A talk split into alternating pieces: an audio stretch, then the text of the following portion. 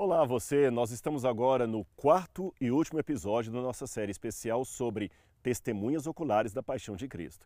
Eu espero que você tenha gostado do conteúdo que eu apresentei nas intervenções anteriores, porque foi feito com muito amor e muito carinho para você, não apenas de minha parte, mas de toda a equipe aqui do NASP, tá bom? Da UNASP Next.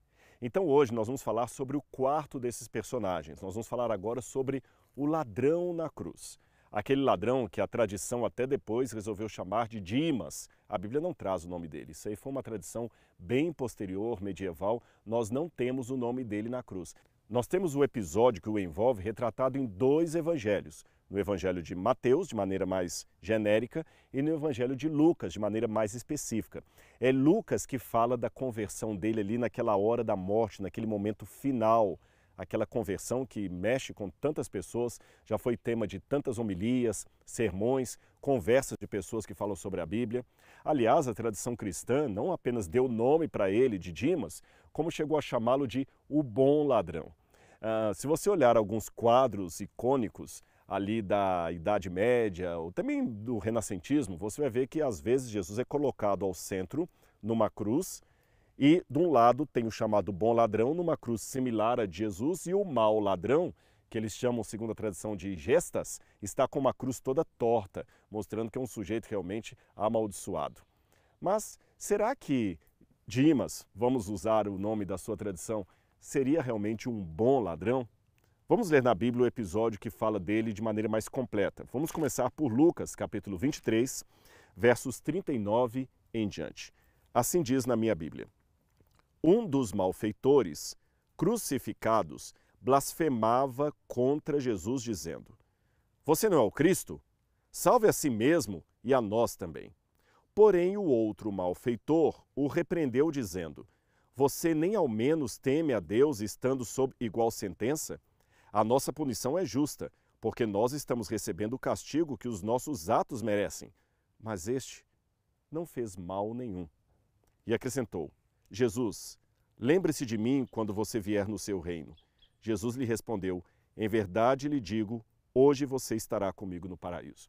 Esta última parte aqui, eu não vou uh, dissertar a respeito dela, foi a minha dissertação de mestrado, de doutorado, melhor dizendo, na Universidade Católica, foi sobre esse versículo.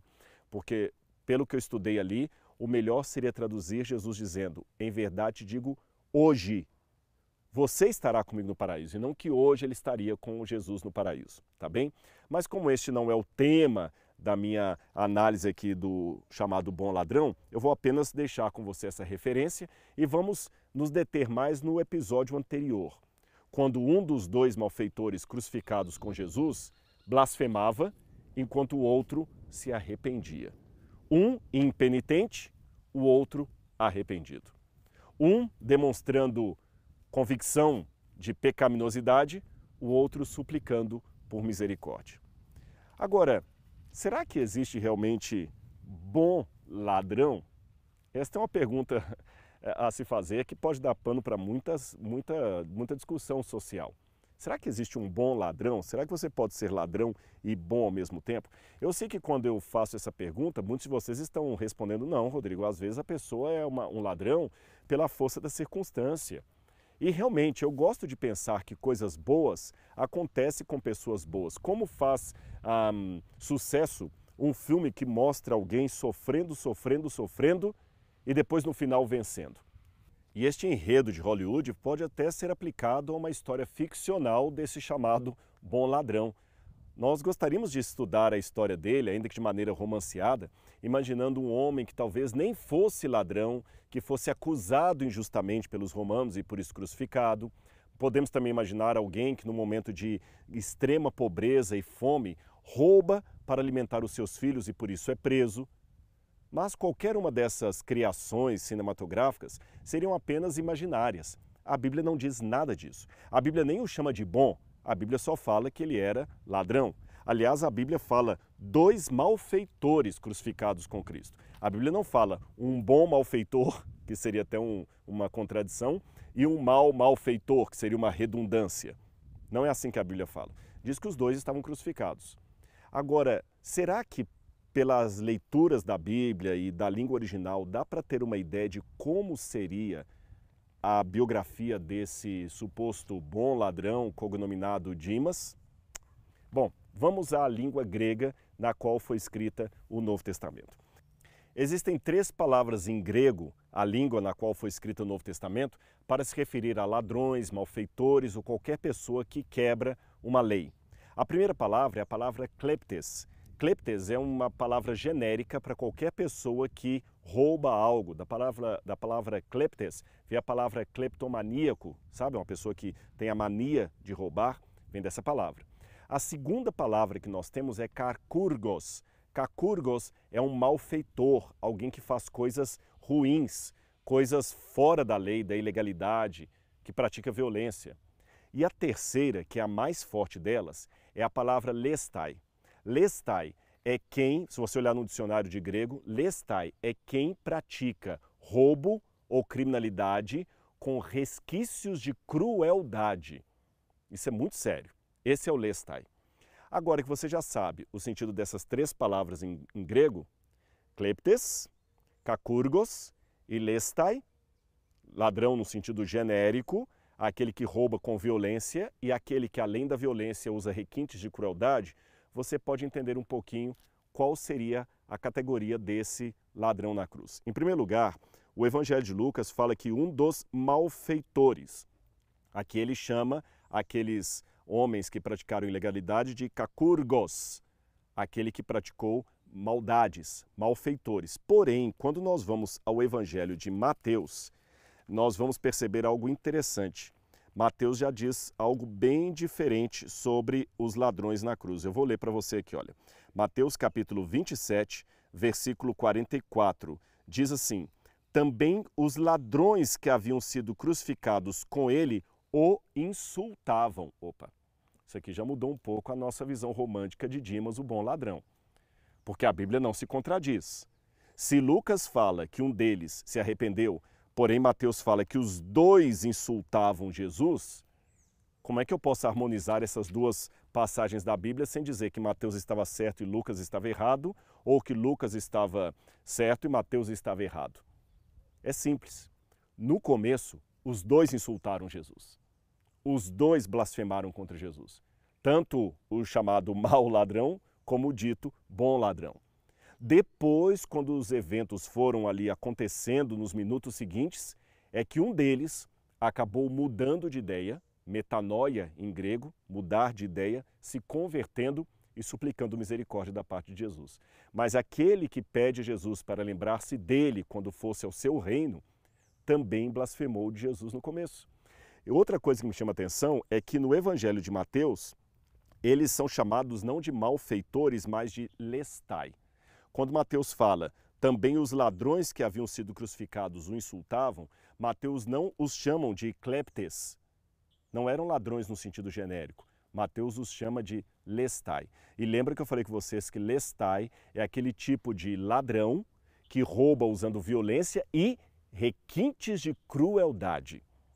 E, de acordo com a história que nós temos da época, os Lestai eram um braço de outro tipo de movimento rebelde dos judeus, os Sícaros, os Sicários, que eles tinham esse nome porque usavam uma pequena espada, como se fosse um punhal, e matavam as pessoas, às vezes, numa multidão. Ele chegava, puxava o punhal, matava a pessoa, colocava o punhal e saía havia muito esse tipo de gente. E eles eram tão sanguinários, eles tinham um ódio tão grande de Roma, porque eles tinham uma política também de se rebelar contra os romanos. E quem não se ajuntasse à sua guerra civil, eles matavam, eles torturavam. Por exemplo, existe um relato da época do Novo Testamento que esse grupo chegou a matar 700 mulheres e crianças na região do Engedi apenas porque a vila que ali estava não aceitou participar com eles na revolução contra Roma. Quando Jerusalém foi cercada pelos romanos, ali no ano 70, esse grupo também colocou fogo nos armazéns de comida apenas para que obrigasse a população, pela fome, a fazer guerra contra os romanos. Perceberam? Eles pensavam que a população estava comendo e não queria guerrear. Então, para obrigar a, a população a participar da guerra, eles mesmos queimaram os estoques de comida para dizerem agora vocês vão ter que participar da guerra, senão vocês vão morrer de fome. Esses eram o grupo dos Lestai. E para fechar esse comentário aqui, o que me chama a atenção é que se eu for a João capítulo 18, verso 40, eu tenho uma informação ainda mais interessante. João capítulo 18, versículo 40, é, diz justamente que quando as pessoas queriam Barrabás ao invés de Jesus, diz que a multidão falava o seguinte: Então todos gritaram novamente: Não este, mas Barrabás. Ora, Barrabás era salteador. Aqui na tradução em português está salteador, mas no grego está lestai. Ele era o chefe dos lestai. Agora eu entendo por que, que quando Jesus foi levado ao Calvário, havia três cruzes preparadas. Uma cruz para um dos lestai, dos salteadores ali, dos criminosos, a outra para outro dos criminosos e a terceira para o chefe do bando, Barrabás. Então aqueles dois criminosos que foram colocados ao lado de Jesus faziam parte do bando de Barrabás, que por sua vez era um criminoso que usava requintes de crueldade e uma agenda política para lutar contra o, contra o poder, contra a opressão. Era um Robin Hood ah, piorado. Sabe, existe uma controvérsia muito grande aqui no Brasil sobre a história de Lampião. Alguns pensam que ele seria um herói, outros pensam que ele seria um sanguinário. O fato é que o cangaço estava tendo uma política de se levantar contra o governo, mas ao mesmo tempo oprimiam toda a população por onde eles passavam e aqueles que não davam abrigo para eles, que não eram coiteiros, que não apoiavam o grupo. E muitas pessoas foram martirizadas por pessoas filiadas ao cangaço. Seria mais ou menos esta a biografia do dito bom ladrão, que de bom não tinha nada. Mas do seu episódio final com Jesus, onde ele entretém aquela conversa muito honesta, tanto com Jesus como para repreender o seu amigo, eu tiro várias lições para mim e para você. Primeiro delas, ele não se julgou superior a ninguém. Veja o que ele falou com o companheiro dele. Nós estamos condenados com justiça, porque estamos recebendo o merecimento pelos nossos delitos. Ele não ficou arvorando ser vítima da sociedade, ser um coitadinho, ser alguém, olha, sabe aquela pessoa que sempre coloca a culpa dos seus defeitos no outro? Olha, eu sou rebelde porque o meu pai não me educou bem, porque tinha violência na minha casa. Em que pese a realidade deste cenário psicológico sobre uma criança, ele não deve ser razão ou justificativa para você praticar o mal. Segundo lugar, além de não ficar apresentando desculpas, ele foi humilde. Ele pediu a Jesus: Senhor, lembre-se lembre de mim. Eu não tenho nada para oferecer. Em terceiro lugar, Jesus e ele não tinham nada para oferecer de concreto, apenas a sua palavra. Mas Jesus o aceitou. E se Jesus aceitou um homem como ele, naquelas condições, por que não aceitaria a mim e a você hoje?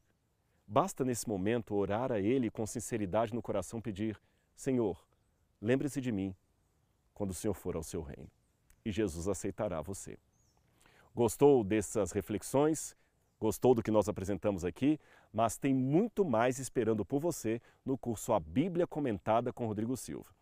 E você vai entrar no link que eu vou deixar aqui, você vai fazer a sua inscrição e você vai assinar por um ano. E aqueles que assinarem por um ano, eu vou dar de presente o meu livro digital sobre os últimos momentos da vida de Jesus, sobre a pessoa de Jesus, com estas e outras informações que eu não apresentei aqui nas reflexões. Então entre lá, faça sua inscrição e eu aguardo você na nossa próxima aula sobre a Bíblia comentada com Rodrigo Silva. Que a graça e a paz de Jesus esteja com você e sua família. Um grande abraço. Tchau, tchau.